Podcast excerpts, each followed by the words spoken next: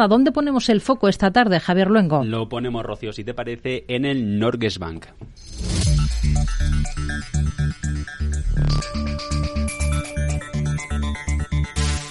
Dicho de otra manera, el brazo inversor del Fondo Noruego de Pensiones, un fondo soberano que le hace a Noruega estar en los libros de economía por tener un gobierno con casi 200.000 euros ahorrados por habitante.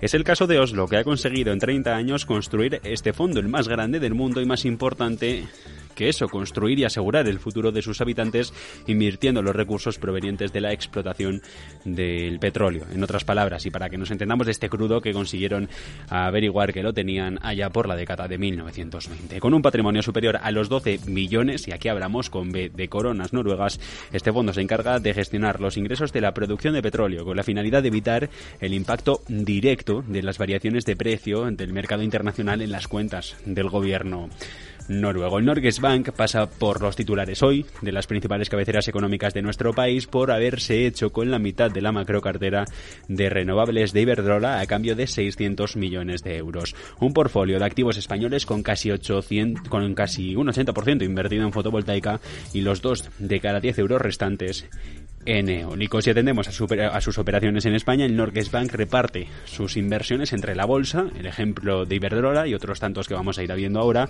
la renta fija o el activo no inmobiliario no cotizado. Así, más del 10% del capital que se mueve diariamente en el mercado español, así en general, es dinero procedente de las cuentas de este Fondo Soberano de Noruega. En concreto, son unos 18.000 millones de euros, lo que reparte entre nuestras empresas y mercados, lo que equivale al 1,2% de la inversión total de este instrumento creado por el Estado nórdico.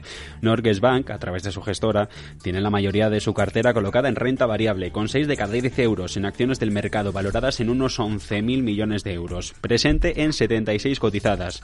Vemos aquí los tickers, por ejemplo, de IAG, Coca-Cola, Euro Pacific Partners o la portuguesa de renovables EDP. También están Celnex, Santander, Initex, BBV, Repsol, Amadeus o CaixaBank. Iberdrola, eso sí, es su gran caballo de batalla con una participación dentro del accionariado de la mayor energética del IBEX superior al 3%. Unos 2.000 millones de euros, el 10% de la inversión total del fondo que los colocan por detrás de BlackRock o Qatar Investment Authorities. Pero más allá de los mercados de variable, el ojo en la renta fija también lo tienen puesto los noruegos, 6.800 millones. En el mercado español a cierre del 21, la mayor participación la tenían en deuda pública soberana por valor de 4.600 millones emitida por el gobierno de España.